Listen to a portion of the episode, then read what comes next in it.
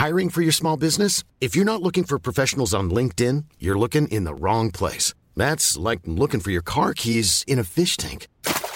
LinkedIn helps you hire professionals you can't find anywhere else, even those who aren't actively searching for a new job but might be open to the perfect role. In a given month, over 70% of LinkedIn users don't even visit other leading job sites. So start looking in the right place. With LinkedIn, you can hire professionals like a professional. Post your free job on linkedin.com slash people today. Mom deserves the best, and there's no better place to shop for Mother's Day than Whole Foods Market. They're your destination for unbeatable savings, from premium gifts to show-stopping flowers and irresistible desserts. Start by saving 33% with Prime on all body care and candles. Then get a 15-stem bunch of tulips for just $9.99 each with Prime. Round out Mom's menu with festive rosé, irresistible berry chantilly cake, and more special treats. Come celebrate Mother's Day at Whole Foods Market.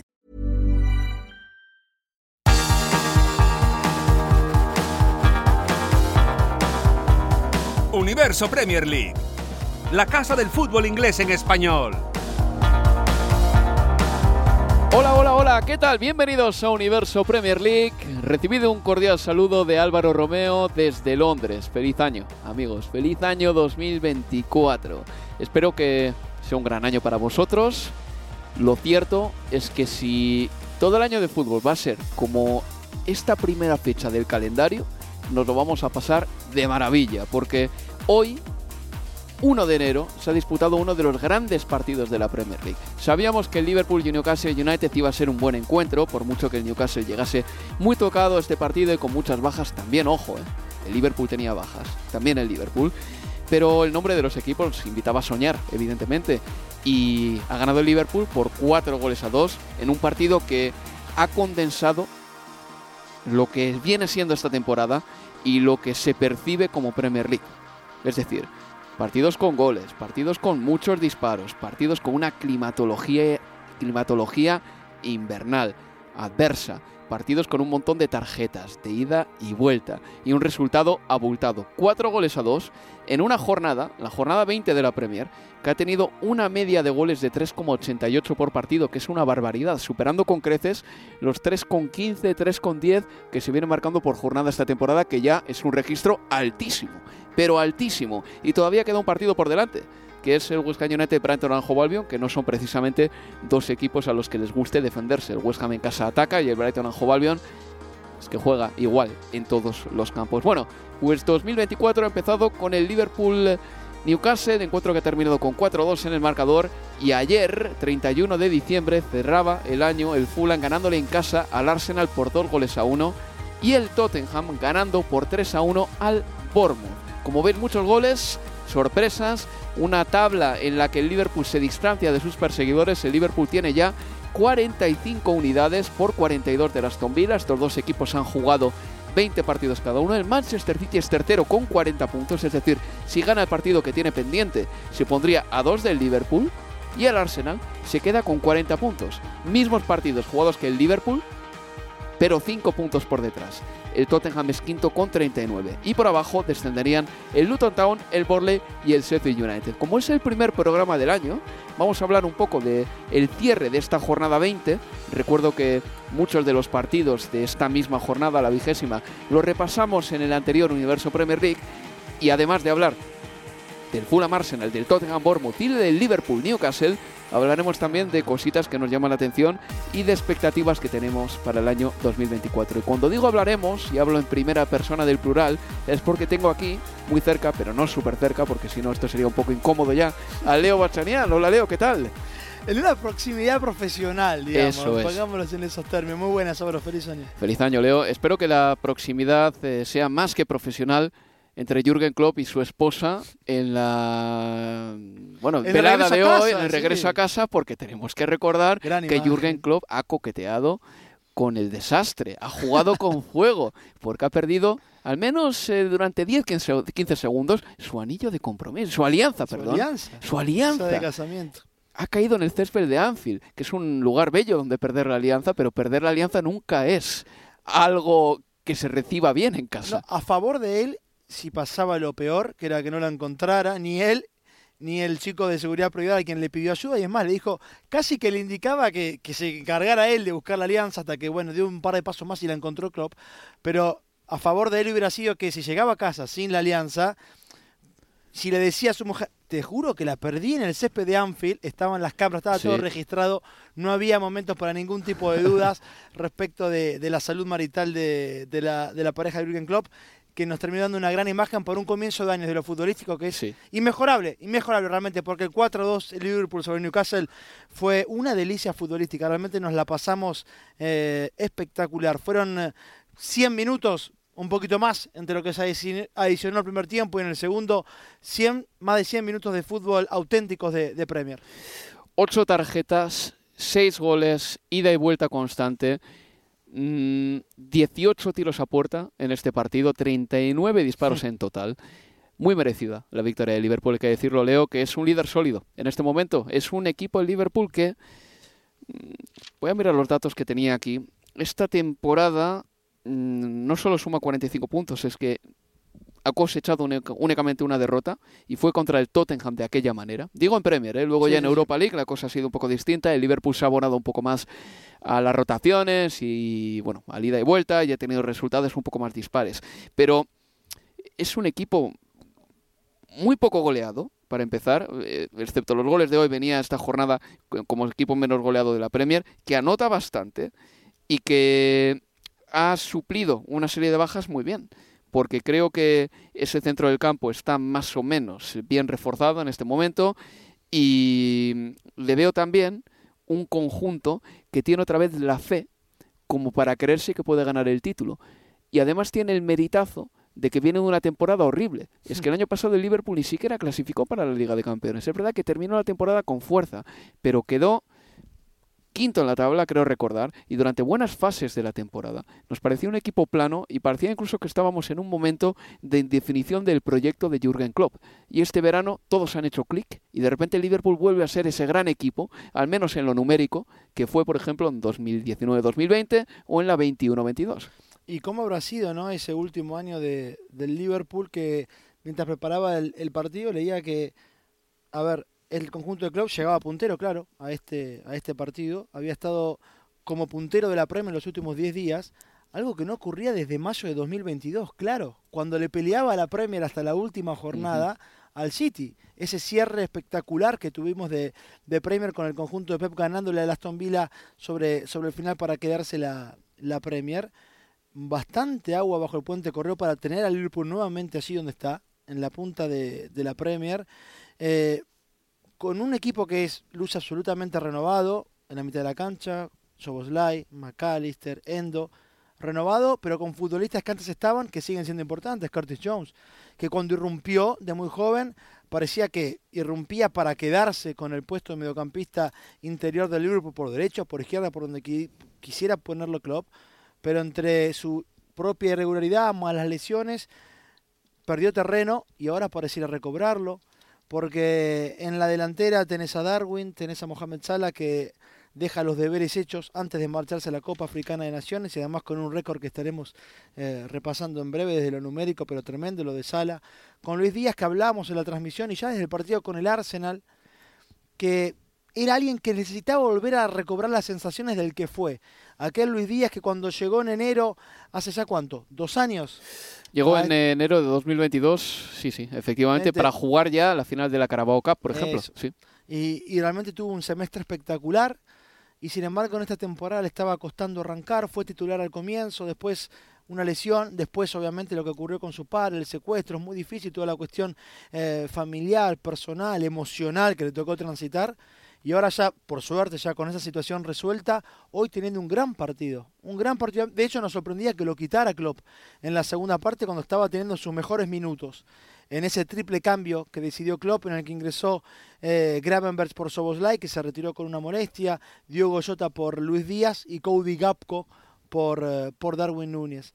Y, y este Klopp, y este, perdón, Liverpool, que comienza para mí a recobrar las sensaciones del Liverpool Heavy Metal. Yo te lo decía en el arranque de, de la transmisión y, y- y fue tan loco el partido que no hubo ni siquiera tiempo de, de que te pudiera en un momento marcar algunas cuestiones que, que en las que pudiera argumentar de por qué creo yo que tenemos a este Liverpool más eh, heavy metal que, que, nunca, este Liverpool de transiciones rápidas, como aquel eh, comienzo de, de la era Klopp. Y a ver, primero por definir qué es lo que los software de, estadísticas definen o entienden como una transición. Una transición defensa-ataque es, es, un evento en el partido en donde vos tenés la posesión del balón y en menos de 15 segundos, una vez que la recuperaste, realizaste un disparo o pisaste el área rival. En menos de Eso es una transición. Bueno, o un ataque rápido, como también lo, lo definen las, las estadísticas. En lo que va de esta Premier hasta el partido con el Newcastle, pero que hemos visto infinidad de situaciones en las que se dio esto, una recuperación en campo propio, inmediatamente, en menos de 15 segundos, un disparo al arco rival o poner un futbolista en el área rival tocando el balón. Bueno, el promedio de ataques rápidos por partido del Liverpool hasta este partido era de 4.2. Es el más alto de las últimas cinco temporadas para el Liverpool. Alguno podrá decir, o una argumentación puede ser, bueno, ese registro es alto porque quizás el Liverpool se adelanta primero en los partidos, entonces después hay más espacios para poder correr a la contra si recupero mi propio campo.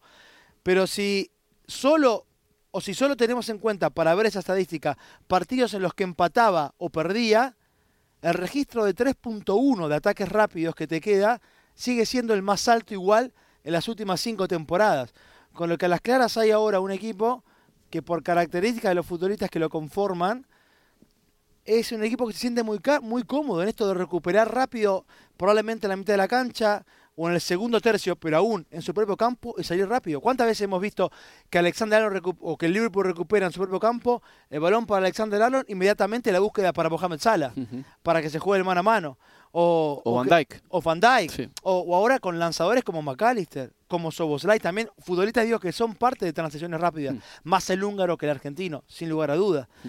Pero en definitiva, hablamos de un equipo que es el que más ataques directos lleva en toda la temporada. Insisto, hasta este partido, en la mitad de la temporada. En 19 partidos, 80 ataques rápidos que, tenía Liverpool. Claro, Pep Guardiola que dice siempre, si atacas rápido, lo más probable es que te ataquen rápido también. Bueno, y esa estadística a favor del Liverpool, o en términos de esto, esto de los ataques rápidos, tiene el contrapunto también en que al Liverpool le han, es el equipo que más ataques directos le ha permitido al rival, por esta cuestión de, ir tan rápido hacia el arco rival que si esa jugada no termina, no se termina, porque con un disparo, después, si el rival recupera la pelota, estás expuesto a que te suceda lo mismo del otro lado. Bueno, 65 ataques directos ha permitido el Liverpool a sus rivales, es el que más en Premier.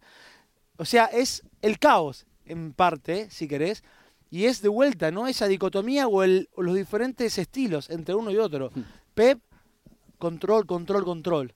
El otro día ante el Sheffield. El City gana 2 a 0 y el partido es, si querés, eh, aburrido. Soporífero, eh, podemos decirlo así, ha pasado ya ese partido. No tenemos que venderlo ya.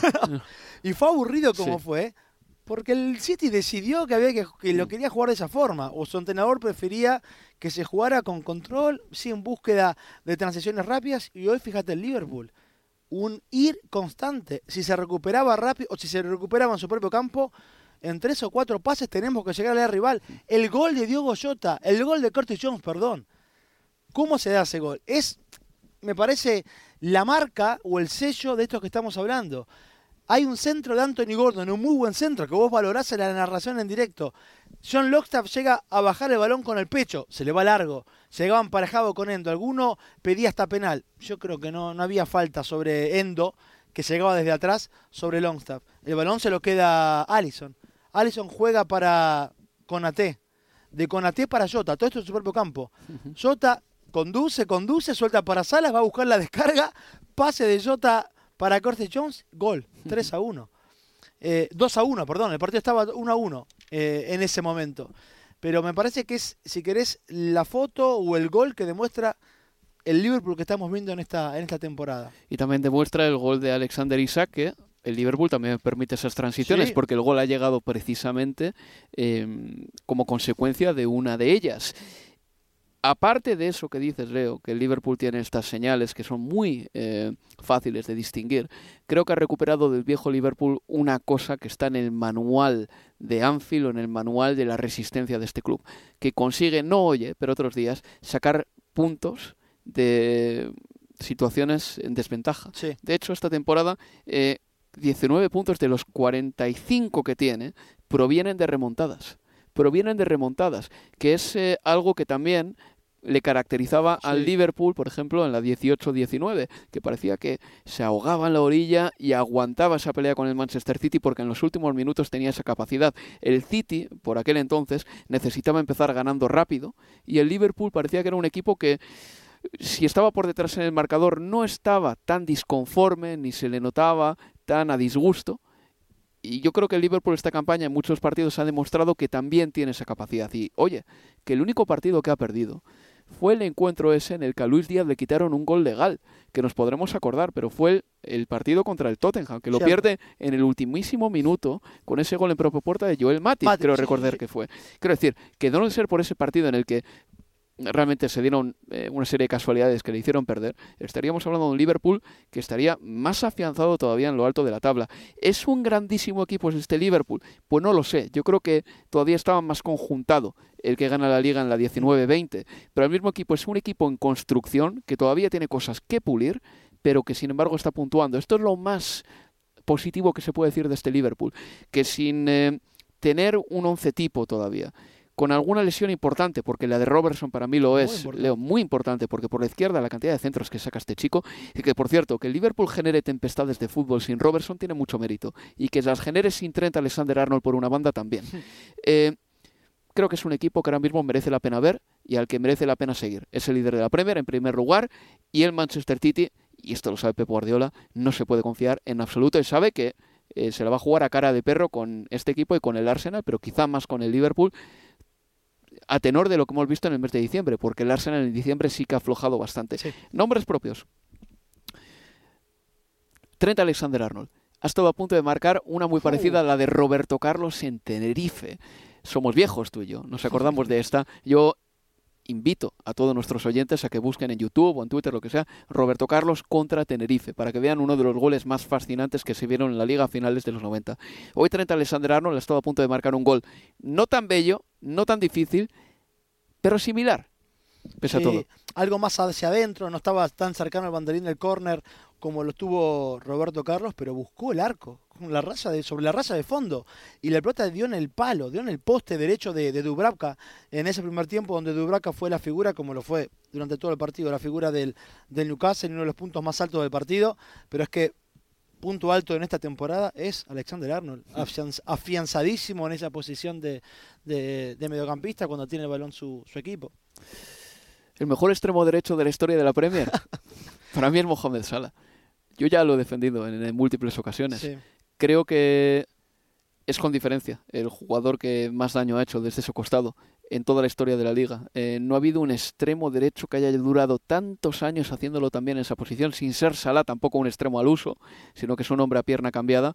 Pero podríamos decir que con sus diferencias en el estilo, Mohamed Salah ha tenido un impacto tan gordo en la Premier como Henry lo pudo obtener desde la izquierda en el Arsenal. Y numéricamente esto es defendible, Leo, porque hoy ha marcado su gol número 151 en Premier League. Sí. Me decías que en la historia del Liverpool solo hay dos futbolistas, futbolistas que han llegado a los 150 goles en primera división antes. Solo dos. Y Salah tenemos que recordar que antes de llegar al Liverpool era un definidor con ciertas dudas y errático en muchos partidos también, que se ofuscaba delante del portero. Mirá, eh, Salah deja el Chelsea para irse a préstamo a la, a la Fiora en la 14-15, 2014-2015. Marca seis goles esa temporada con la Fiorentina. ¿En media temporada o en una entera? Eh, no, ya te estoy diciendo, en media temporada, porque se fue en enero, Vale. el mercado invernal. A la siguiente, ya juega toda la temporada con la Roma en 34 partidos, 32 como titular, mucho más cercano a este futbolista que lo juega todo, marca 14, en lo que era hasta así su mejor temporada goleadora de su carrera. A la siguiente, y otra vez en la Roma, en 31 partidos marca 15 goles. Hasta era el registro más importante. En el verano de 2017 llega al Liverpool, en su primer año marca 32. Estamos hablando, hablo solo, hablamos- Duplica, básicamente. Exacto, por encima de esos 15 marca 32, 17 Sí. goles más. Luego serían 22, 19, 22, 23, 19 y lleva con los eh, Con los de dos hoy, de hoy, 14, ¿no? 14, 14 14 y un penalti fallado hoy. Bueno, Sí. y un penal voy a haber hecho hasta marcado un Sí. hat-trick. Es, es enorme, es realmente enorme. Sí. Para, para eso, para un extremo, estamos hablando. Estamos hablando de unos números soberbios. Un Mohamed Salah que se va a ir ahora a la Copa Africana de Naciones. Egipto ha quedado encuadrado con eh, el equipo de mi alma, de Iñaki Williams, con Ghana, con Cabo Verde y con Mozambique. La Copa de África se va a disputar del 13 al 11. Del 13 al 11. La Copa Asiática del 12 de enero al 10 de febrero. No hay un extremo derecho suplente en el Liverpool, pero hay un No. jugador que podría jugar por ahí. Estamos hablando de Harvey Elliott, un poco si quiere jugar Jürgen Klopp otra vez con un hombre a perfil cambiado. Si no, el resto son delanteros. Cody Gakpo, Diogo Jota, eh, quien se nos ocurra. Eh, Y el único, salvo Harvey Elliott, que es el que más nos puede sonar para poder jugar allí, en lo más parecido a Sala, porque después todo lo, el resto les gusta jugar mucho más desde el otro lado, por Sí, izquierda, Porque hacia son adentro, diestros. porque son diestros, pero de los que quedan, de los diestros, quizás Diogo Jota, además queda marcado en el gol, ¿no? En el pase a, a Curtis Jones, de que quizás de los que le quedan, ahora ante la ausencia obligada de, de Mohamed Salah, que podría jugar caer por esa banda derecha, porque Darwin también en general, si tiene que caer, prefiere ir a caer a la izquierda, Capco lo mismo, Luis Díaz ni hablar, pero bueno, va a ser una pérdida importantísima, pero tiene, tiene con qué suplirla allí Jurgen Klopp. El líder de la Premier League, el Liverpool. En el otro bando ha estado el Newcastle United, que llega esta temporada, bueno, perdón, que llegaba a este partido. Eh, a esta temporada llegaba bien, vamos, pero a este partido llegaba en una posición complicada. El Newcastle ha sufrido muchas derrotas esta campaña, algunas comprensibles, como dos contra el Liverpool, una contra el Manchester City, una contra el Brighton a Albion, una contra el Tottenham, de acuerdo, vale. El año pasado no perdía esos partidos, o los peleaba hasta el final. Pero también preocupaba el hecho de que hubiese perdido últimamente contra el Luton y el Nottingham Forest. Se le han apilado las bajas a Eddie Howe, hoy sin ir más lejos. Mirad, ¿eh? los jugadores que le faltaban al Newcastle United. Trippier, lesión de última hora, lesión en la ingle, no se sabe cu- todavía cuánto tiempo va a estar fuera. Por eso Libramento ha jugado en la derecha. Callum Wilson va a estar, parece que un par de partidos fuera por un problema en el gemelo. Estas son las últimas bajas, ¿eh? Sí. Pero venía ya con las siguientes. Con Matt Target, con Sandro Tonali, que está suspendido por el tema de las apuestas, con Anderson, con Willock, que el año pasado fue muy importante, con Harvey Barnes, para dar, descanso a Anthony Gordon sería vital, Jacob Murphy, un jugador versátil como pocos, Nick Pope, el portero titular, y bueno, Javi Manquillo, que en menor medida, pues bueno, jugador de plantilla. Pero imagínate estar todo el mes de diciembre, que ha sido durísimo en Premier, con siete partidos, más la Champions, más la Copa de la Liga, con 13 o co- 14 jugadores hábiles. Al Newcastle United se le ha notado a partir del minuto 60, hoy se ha desfondado. Bastante ha hecho, Sí. que ha disparado poco a puerta y ha marcado dos goles. Uno de ellos, por cierto, de Isaac, precioso una vez más, porque la gacela sueca es un delantero buenísimo, buenísimo.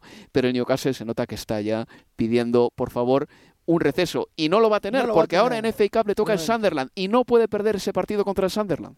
No lo puede, es un clásico que hace rato no se da, obviamente porque el Sunderland está en, la, en el Championship, porque Newcastle ya instalado nuevamente en la, en la Premier y mucho más ahora con, con los capitales eh, saudíes y en un contexto absolutamente desfavorable por el que marcas de las lesiones, por cómo viene, porque en diciembre se vio fuera ya de dos competencias, de la Champions, de la Copa de la Liga, que perdió por, eh, por penales en- ante el Chelsea allí en, en Stamford Bridge, y ahora un clásico de tercera ronda de FA Cup y además como visitante. Es, hoy es el peor de los mundos para, para Sí. Que al mismo tiempo tiene que estar, imagino que no le puede recriminar absolutamente nada a sus futbolistas, es que No. lo, lo marcamos en la narración, lo dieron todo, todo con lo que pueden. Así es. Bueno, pues el Newcastle United ahora mismo está. Hay que buscarle bien en la clasificación. Noveno, Noveno en la tabla. El Newcastle tiene 29 puntos. La Champions está a 11 unidades. Va a ser muy difícil.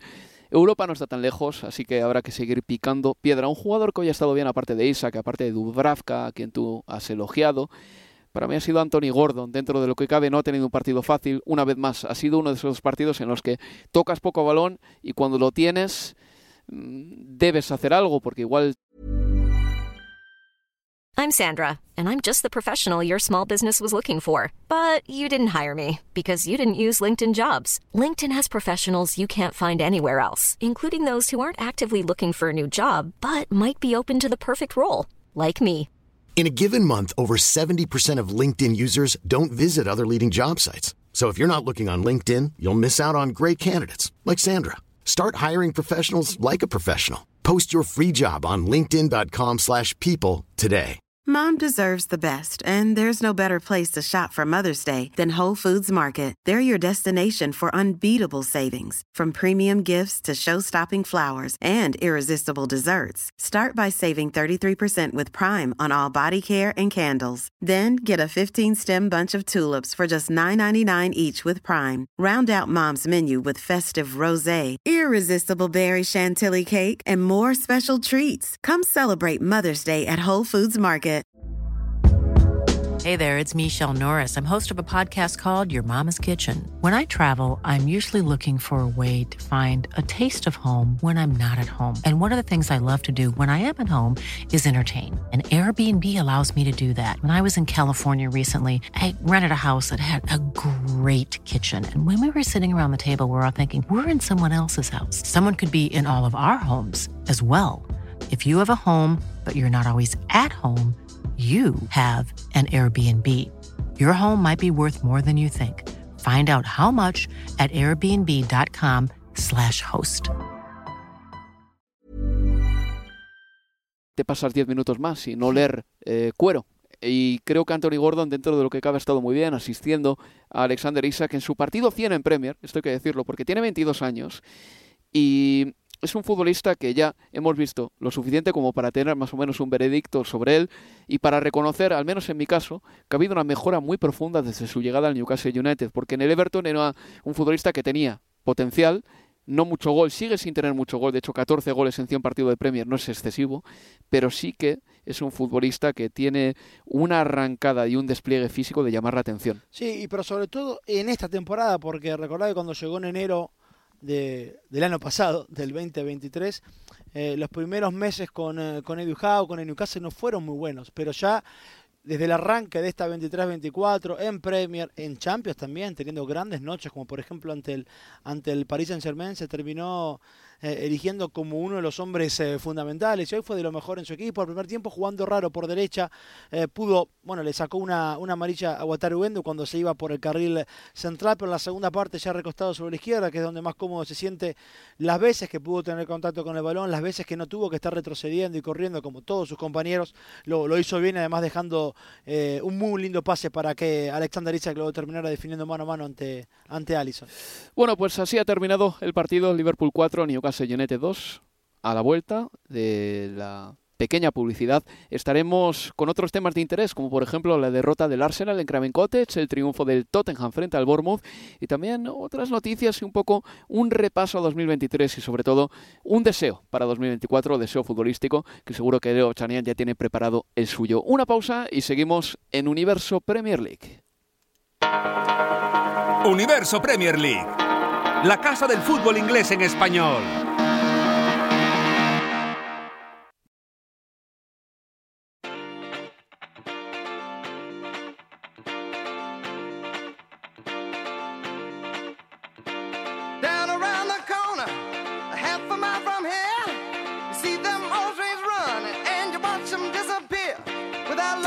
Sigues escuchando Universo Premier League.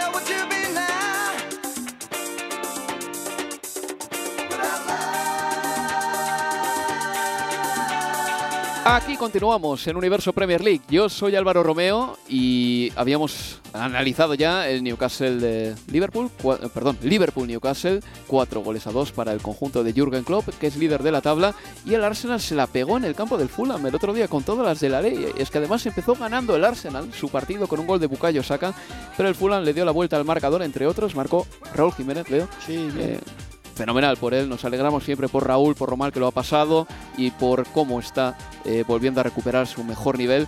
A ver, el Arsenal desperdició en primer lugar la oportunidad de ponerse líder, que era algo que podía haber hecho el 31 de diciembre, el domingo. Pero es que el Arsenal ha sufrido tres derrotas en diciembre. Y es muy importante que la derrota te genere urticaria si eres un equipo grande, que no forme parte de tu día a día. La derrota no forma parte del día a día del Manchester City, no forma parte del día a día del Real Madrid, no forma parte del día a día del Liverpool, al menos este año, ni del Bayern. Si el Arsenal quiere estar a ese nivel, tiene que intentar que la derrota no empiece a aparecérsele demasiado a menudo. Quiero decir, que sea algo que suceda de ciento en viento. Y en el mes de diciembre los resultados han sido tres victorias dos empates y tres derrotas entre todas las competiciones. Claramente insuficiente para un equipo que parecía, y que sigo pensando, que tiene eh, todo lo necesario para ganar la Premier League o pelearla. Está pertrechado para tal efecto.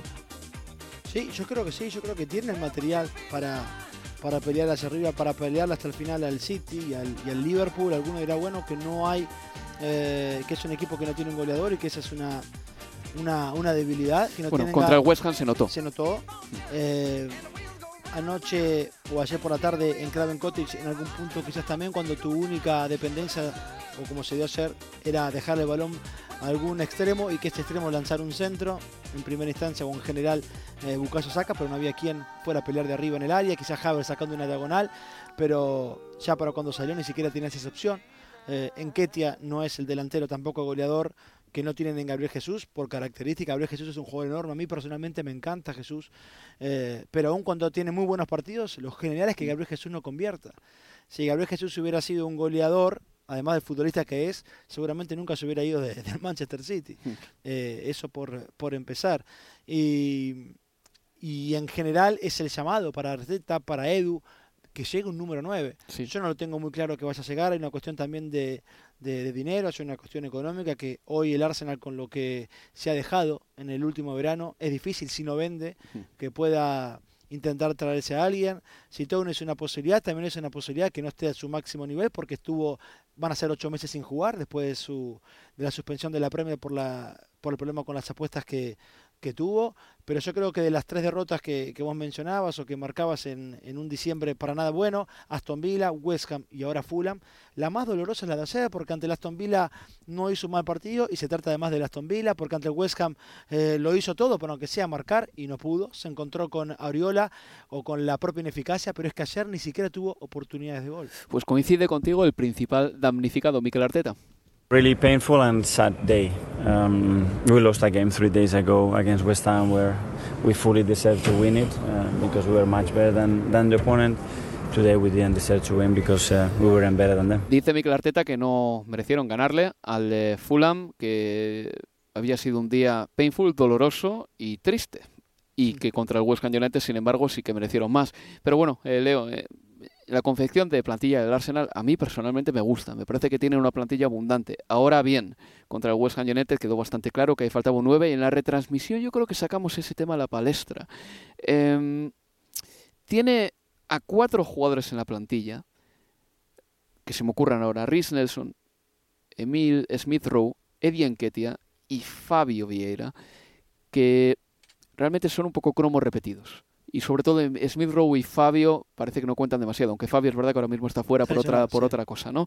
Pero si esos cuatro los cambiasen por un, por un 9, ahí el Arsenal tendría un plan B que sí tienen otros equipos. Incluso el Liverpool, con eh, las falencias y con los errores que tiene Darwin Núñez, la posibilidad de centrar balones al 9 está ahí. Y hoy Darwin, de hecho, ha estado a punto de marcar de cabeza un golazo, aunque ha fallado un mano a mano, porque Darwin, cuando tiene tiempo para pensar, se ofusca. Pero el Arsenal no tiene ni siquiera esa opción. Desde la marcha de quizá la cassette, que tampoco era un eh, gigantón del área, pero sí que tenía esa contundencia y esas piernas fuertes para proteger la pelota, marcar, darse la vuelta. Desde la marcha de la cassette, creo que el Arsenal no ha tenido un 9 de, ese perfil. No, y aún Fisonomía. y aún así, la cassette, eh, hasta de fisonomía, es un corte más, eh, más Jesús, aunque es más goleador que Gabriel Jesús. Más fuerte también. Sí, pero digo que es alguien que yo lo, lo tenemos más acostumbrado. Siempre mi imagen es de alguien jugando bien de espaldas, hmm. con un, buen juego combinativo, eh, pero con, no con números goleadores que nos vayan a, a, ni, ni, mucho menos, pero aún así yo insisto y concuerdo con eso, me parece que sería muy importante para este equipo tener la oportunidad de un plan B en términos hmm. de características de registro de futbolista de ataque, pero Arteta lo dijo claro, que él entiende o prefiere, le parece más eh, prudente o pensando que es más fácil para él mantener el tiempo, tener a varios futbolistas marcando que depender de un solo futbolista goleador. Bueno, pero hay veces que también esa posibilidad del plan B es muy, pero muy necesaria. Y yo creo además, para cerrar texto de, de Larsen, es que si tiene que ir alguien mañana, si tiene la posibilidad de mañana de tener dinero para salir a la casa de alguien, quizás se piense más el hecho de tenerse un defensor que un delantero. Porque ayer fue Kivior el que jugó como lateral izquierdo, no fue Sinchenko desde el arranque. Y Raúl Jiménez, ¿a quién le gana la espalda? A Kivior, que no tuvo un buen partido. Eh, Tomiyasu hoy o está muy cerca de renovar contrato. Mira que Timber creo que podía ser Y, el que pena, se mandase les- a White a la derecha, al central derecho, quiero decir. pero se lesionó el primer partido, Claro, sí, sí, entonces, sí, sí. y no va a volver eh, hasta por ahí febrero, abril, eh, marzo o abril, no, no está demasiado claro, entonces allí en, esas, en esa zona, y Tomiyasu que se te va un mes ahora a la Copa Asiática, Y- entonces... y, y que va con Japón, que no se va con el- la última selección de Asia. Quiero decir que es posible que esté hasta semifinales Japón peleándolo. Lo- Sería algo más que Sí, los sí. que sean por lo menos tres semanas que no lo tenés, más allá de que en enero también vas a jugar menos, probablemente. Pero entonces cuando pensás en estas cuestiones, más lo del 9, y bueno, y si hay dinero, yo creo que hoy Arteta, pero siguiendo lo que él viene declarando, si hubiera, si tuviera dinero mañana a- para salir al mercado, va por un defensor y no por un delantero. El que se va con Japón es Mitoma. Bueno, Caro Mitoma, el jugador de Brighton and Hove Albion, mira, eh, eh, irá pese a su lesión de tobillo, se lesionó el 17 de diciembre contra el Arsenal. Y esa semana se dijo que tenía de 4 a 6 semanas de baja. Y se va a ir a la Copa de Asia que se juega del 12 de enero al 10 de febrero y de Cherby no da crédito. No da crédito, pero Mitoma si se va va a ser para jugar de octavos o no, de cuartos en adelante. Mira, hoy fue eh, el primer partido de 2024, fue un partido de fútbol de selecciones. Japón 5, Tailandia 0. Sí. Cuando digo hoy me refiero al primero de enero de, de 2024. Obviamente mi toma ni, ni viajó ni estuvo en ese partido, pero una vez que terminó ese encuentro, el entrenador dio la lista definitiva en la que aparece mi Con Endo, Tomiyasu y Mitoma. y mi toma. Sí. Claro. Cuando fue la lesión de, de mi toma ante el Arsenal, lo que supimos era que eran de cuatro a seis semanas de Sí. recuperación. Eh, sin embargo, fue citado. Yo creo que hay un parte de todo en esta cuestión de que las selecciones muchas veces quizás no se fían de que los clubes les estén diciendo absolutamente la verdad. Y otra parte también en que para nosotros, para Japón en este caso, mi toma es importantísimo. Y si está la posibilidad de que juegue un solo partido, Hmm. pero que ese partido sea una semifinal o una final en tiempo de los tiempos, no importa, que venga con nosotros, allí Sí. va a estar. Pero bueno, eh, Tienen todo el derecho, ¿eh? Yo, yo, soy, yo soy un defensor absoluto pero de esto y me parece que a veces desde Europa despreciamos a la Copa de Asia, a la Copa de África, porque se juega a mitad de la temporada. sí, con, con, con eh, periodistas, incluso de club, pidiendo que una selección no convoca no sé quién a mitad de temporada. A ver, estamos faltando el respeto a una competición que es importantísima para ellos, ¿eh? y para mi toma también. Pero ¿cómo no va a ser importante? Ayer hubo un futbolista en, en el partido del Tottenham Bournemouth que se va lesionado y llorando. Y no se fue llorando porque se rompió los ligamentos y se lo llevaron en camilla. Se fue caminando con la, la camiseta que le tapaba el rostro, me refiero a Pape Matazar. ¿Por qué lloraba? Senegalés. Senegalés, porque tiene miedo de perderse la Copa Africana de Naciones. Importa muchísimo para los futbolistas, por mucho que a veces, y hablamos de Inglaterra porque es lo que nos confiere, eh, se esmeren algunos en, en denostar estas competiciones. Desde luego, bueno, Leo, pues ya me lo pones en bandeja. Vamos rápido. Tottenham 3, Bournemouth 1. Eh, El equipo de Postecoglou también necesitaba eh, Sí. tres puntitos. Eh, por todo, ¿eh? Por todo, porque el mes ha sido complicado. El mes de diciembre se han acumulado las bajas, no salían las cosas. eh, al equipo se le veía demasiado dogmático en la manera de plantear el partido con esa defensa tan adelantada que casi le cuesta un disgusto en algún partido que incluso ganaron, como el del Everton. Sí. Bueno, por fin ayer le ganaron al Bournemouth de Iraola, que por cierto, volvió a hacer un gran partido. pero es que no merecía estar eh, por debajo en el marcador el primer tiempo, crearon hasta tres, cuatro situaciones eh, realmente claras, otra vez Vicario, importantísimo, importantísimo para, para que este Arsenal, para que este Tottenham de, de Postecoglou esté, esté así donde está, a un punto de- del Arsenal apenas, con 39 puntos, el conjunto de, de los Spurs, que en el fútbol fue superado por varios momentos, ayer por el Bournemouth, con, eh, con Ryan Christie el número 10 del Bournemouth realmente manejando todo desde la mitad de la cancha, un Kluber que estuvo que estuvo fino, que estuvo bien, la pareja de centrales de Sabarni, el ucraniano y Senesi me Eh, gusta mucho. Eso que más me gusta del Bournemouth igual, ¿eh? Me parece que, que son perfectos para defender centros. Sí, perfecto y además tienen buena salida de balón. Eh, bueno, Dominic Solán que ayer no marcó, pero de casualidad, la verdad que tuvo tres clarísimas para marcar en el, en el primer tiempo y, y aún así, cuando tenía todo el Bournemouth para por lo menos conseguir el empate, termina encontrando en una contra, en un muy buen pase de los Chelsea para Son Heung-min el, el 2 a 0 y ya con el resultado dos goles eh, por detrás ya fue más difícil para el Bournemouth ni que hablar cuando después Richarlison marcó el tercero. Pero si para el Arsenal diciembre fue casi que un espanto. Para el Bournemouth, todo lo contrario, realmente. Sí, eh, bueno, desde el eh, parón de noviembre en adelante, lo del Bournemouth ha sido espectacular. O sea, promedio de entrar en Liga de Campeones, prácticamente, Sí, sí, sí. eh, con la salvedad del desliz en el campo del Tottenham. Pues bueno, unas eh, últimas noticias antes de cerrar el programa. En primer lugar, hay que decir que Thomas Souse, que el checo, ha firmado un contrato hasta 2027 con el West Ham United. Ha marcado 30 goles en 182 partidos con el West Ham, entre todas las competiciones. Estamos hablando de que este futbolista, al principio cuando llegó, eh, le teníamos quizá por una especie de mediocentro pegajoso, peleón, pero es más bien un utensilio a la Fellaini, vamos a decirlo así, un jugador al que cuando vas perdiendo le puedes poner arriba, de cabeza gana muchas, en los corners es súper peligroso. Em, yo creo que ha sido una gran adición para el West Ham United, va a cumplir, si todo sale bien, siete años en el equipo, así que grandísimo, grandísima renovación para el West Ham United. Y decir también que Hugo Llogui, el guardameta del Tottenham, ya está clarísimo que se va a ir. Y Ya está, ya está, se va a Los Sí. Ángeles eh, de la MLS. Ayer, de hecho, en el Sí. entretiempo, eh, en, el, eh, en el Tottenham Hotspur Stadium, le dieron una plaqueta, es. eh, fue reconocido, tuvo la oportunidad de, de- también de dejar unas palabras para, para los hinchas, se fue ovacionado Hugo Lloris, alguien que, que, yo creo que terminó siendo de, de mayor a menor en su carrera en el Tottenham, Hmm. pero que fue es querido, él creo que se ha manejado siempre con mucho respeto, alguien que no ha entrado nunca, Casi siempre. casi siempre a ver, no, Sí, no, por- porque tuvo, eh, fuera del campo te digo, le pillaron conduciendo ebrio. Y no quiero extenderme más porque no quiero dar datos erróneos y decir que Ok. no tenía carne o lo que Eh. sea. Pero quiero decir, aparte de eso, que yo siempre defiendo, Leo, que los futbolistas eh, dentro del campo tienen que comportarse como señores, pero que fuera del campo no creo que tengan tal obligación mientras no vaya en detrimento de su rendimiento. Ahí fuera del campo le queda quizás esa pequeña tacha. Pero dentro del campo, es verdad que Sí. ha sido parte de un lustro y pico realmente eh, exitoso del Tottenham, quizá no bañado de títulos porque no ha sido así, pero ha estado ahí arriba peleando con los mejores. Sí, es una de las caras de- del proyecto Pochettino de, en el Tottenham, uno de los futbolistas que fue finalista, que jugó la final de la Champions League ante el, ante el Liverpool en el Wanda Metropolitano en su día y que ayer se fue eh, ovacionado y diciéndole a la gente que esté donde esté, siempre va a ser un hincha de, del Tottenham Hotspur. Y bueno, Leo, termino ya con tres preguntas y cerramos ya este universo Premier League. Vamos con ellas. ¿Cuál ha sido para ti el equipo del año en 2023? Manchester City. La galería de trofeos antes del partido con el Sheffield casi que no me dejan.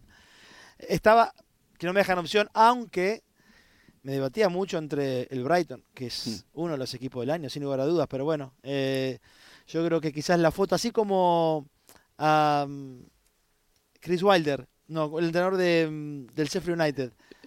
Wilder. Wilder, dije Sí, bien, ¿no? Creo que sí, tenía, sí, tenía, tenía- estar no pronunciando bien su, su apellido, como él dijo, entrar en, un, entrar en un terreno de juego y ver esos trofeos asustan a cualquiera, dijo. Bueno, a, a mí me pasó algo parecido. Estaba por irme con eh, de Cherby con el Brighton, me asusté al ver los cinco trofeos y me quedo con el Manchester City. Por defenderlo del Brighton, 72 puntos la pasada temporada, ¿no? ¿Fueron 72 o 76? Lo miro ahora mismo. Marcó más goles que el Barcelona en la Oh. liga. Quiero decir, el Barcelona gana la liga, el Brighton en Premier marca más goles, una media de dos goles por partido prácticamente, y pasó como primero en la Europa League, en el grupo de la muerte, y el año que ha dejado con exhibiciones espectaculares, como Ah, por sí. ejemplo lo de Stamford Bridge, es para recordar un equipo que también el Brighton tiene muchas bajas. ¿eh? Sí, y sí, de verdad, uno de los grandes privilegios de esta Premier League es que un equipo de mitad de la tabla como el Brighton Hove Albion juegue así y que le gane al Ajax como el Ajax ganaría a cualquier otro equipo, para que nos entendamos. Y hablamos bastante menos de lo que del contexto de lesiones de un Brighton, Sí, de lo que le pasa a Howe con el Newcastle. Y, y Eddie Cherby también se refiere menos y hace menos, se hace menos problemas de, de esas cuestiones y aún así su equipo sigue siendo identificable, sigue teniendo una filosofía y juegue quien juegue. eh, es, un, es un placer enorme verlos, verlos jugar. consiguió 62 puntos.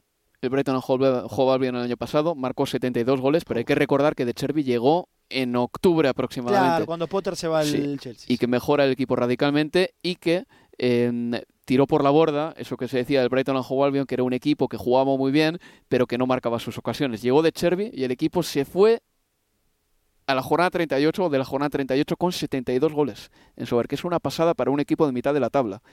Es impresionante, de verdad, lo de este equipo y que es un poco de Cherby el entrenador que ha marcado la siguiente evolución. O sea, Sí. primero fue Guardiola jugando de esa manera con el juego posicional, presionando arriba, robando la pelota rápidamente, acosándote de esa manera.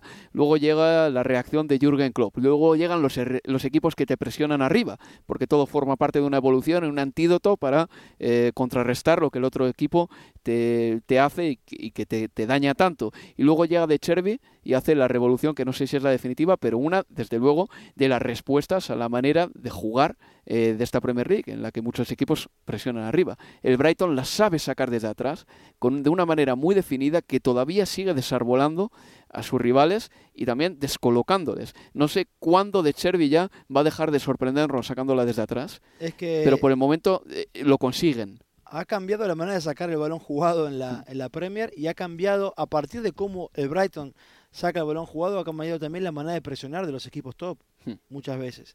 Eh, con lo cual su registro y su marca es, es absolutamente ya indeleble y otra vez tira por la borda aquello de, hablamos mucho de adaptación de los futbolistas, pero también es un tópico con los entrenadores.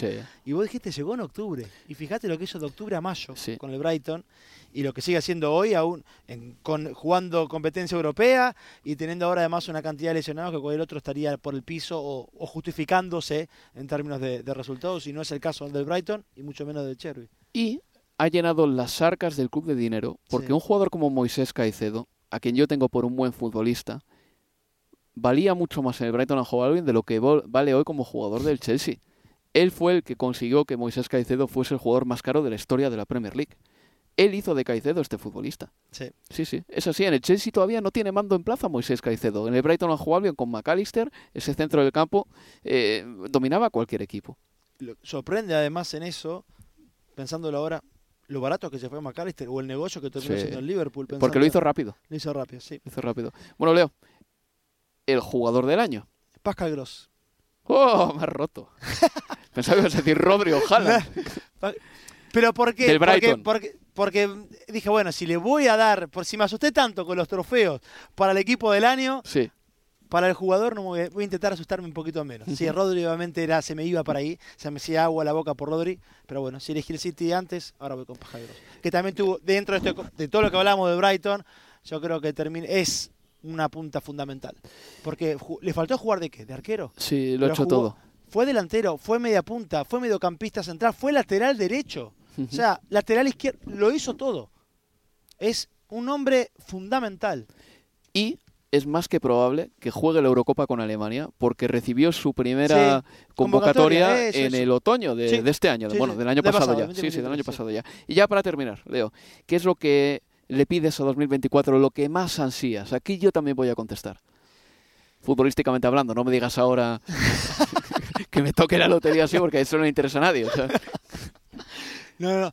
A ver, me, cuesta mucho cuando pienso en el, el 2024 que no me coma la temporada que termina la 23-24 en junio-julio. Entonces, lo que le pido al 2024, una de las cosas Sí, que Argentina valide la Copa América en, los Estados Unidos. Pero, como te digo, tengo la vista muy corta a lo que suceda de acá a mayo y sobre todo con la Premier. De verdad que me encantaría, por mucho que tengo la sensación de que terminará siendo, o que hay indicios de que esto va a ser una carrera de dos, City y Liverpool, yo quiero ver tres, cuatro equipos. Me encantaría ver a Aston Villa. Me encantaría mm. ver que el Arsenal, pese al bajón de diciembre, llegue a abril-mayo, está ahí. Que el Aston Villa realmente, porque podía haber sido otro de los equipos del año. ¿Por qué no? Lo que hizo Mary eh, es, es, enorme en estos, en estos seis meses y le hubiera alcanzado para estar en la discusión de equipo del año. Eh, me, hubieran, me encantaría realmente que estemos en mayo y que estemos hablando de, de cuatro equipos o tres, sea el Arsenal con el City y el Liverpool o sobre todo eh, el Aston Villa peleando así la, la premio. ¿Por qué no? Yo voy a, pedir una cosita. Voy a pedir que Messi no se nos acabe. Porque va a empezar la temporada ahora en Estados Unidos, ha estado un mes paradito, tú me has dicho que en Instagram se le ve fino, se le ve delgado, se le ve en forma, eso es muy importante antes de empezar la pretemporada y la temporada, pero como yo he sido una persona que he dedicado igual 550, 800 horas de mi vida a ver vídeos de Lionel Messi todos los lunes después de los partidos, extended highlights, eh, a pasar horas muertas viendo vídeos de Messi jugando a fútbol, porque adoro a ese jugador y todo lo que hace en el campo, yo quiero que no se apague, que no se me termine. Y evidentemente sé que en Estados Unidos está en una liga que no tiene el nivel de la Liga Española o la Premier League. pero creo, quiero que en Estados Unidos todo le vaya tan bien como le fue de septiembre en adelante, que llene los campos, que haya expectación a su alrededor, que juegue bien, que marque golazos. Y además es que va a estar ahora con Busquets, Alba y Suárez, sobre todo la llegada de Suárez ahí. Yo creo que si Messi, Suárez y compañía se ponen en serio y tratan de ganar esa MLS, que evidentemente aquí en Europa poca gente importa, eh, lo van a conseguir o estarán muy cerca de conseguirlo, porque cuando estos tipos se meten entre ceja y ceja, eh, ese objetivo lo consiguen. Y creo de verdad que los jugadores buenos de verdad no se arrastran nunca. Y un genio como Messi es necesario que continúe unos años más en el fútbol y espero que que esté en suficiente, en suficiente forma como para aguantar y hacer una buena Copa América y quién sabe si después llegará al Mundial de 2026, que eso evidentemente le costará más. Pero, repito una vez más, lo que vimos en otoño durante tres meses con Messi, esa manera de jugar, esa manera de entenderse con sus compañeros, de hacer mejores al resto y sobre todo algunos pases imposibles que metió por ahí que no veía a nadie, yo espero seguir viéndolos mucho tiempo porque me hacen disfrutar de verdad. Eso es lo que me hace disfrutar de verdad. Ver a un genio todavía, si no en plenitud de poderes, todavía dando de vez en cuando un parpadeo que te recuerda al, genio que fue. Yo creo que futbolistas como Messi, como Lucho Suárez, prefieren el retiro a, jugar sin el gen competitivo. Sí. Y si está eso, lo demás seguirá estando porque el talento está ahí. Son 15, 16, 17 años al máximo nivel. Pues esto ha sido todo, amigos. Esto ha sido todo en Universo Premier League. El siguiente programa lo vamos a grabar ya el 11 de enero, que creo que es jueves. Este fin de semana no habrá Premier League, hay FA Cup, de hecho hay un Arsenal Liverpool. de hecho, hay un Arsenal Liverpool, hay un Newcastle Sunderland, hay partidos muy importantes y un Brentford Wolverhampton en el que yo estaré también. Y nada, pues eh, estaremos 10 días no parados, pero sí sin hacer podcast. Y luego ya a partir del 11 de enero volveremos con toda la tralla de siempre y con toda la munición de siempre para seguir haciendo programas que espero que os gusten. Leo, gracias por estar aquí. Gracias, hasta la próxima. Y se despide de todos vosotros Álvaro Romeo. Es un placer teneros por aquí y en este 2024 os prometo que vamos a seguir subiendo a vuestra plataforma de audio contenido del máximo nivel. O al menos lo intentaremos. Un abrazo amigos. Adiós.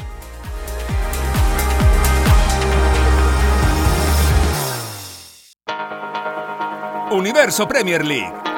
La casa del fútbol inglés en español.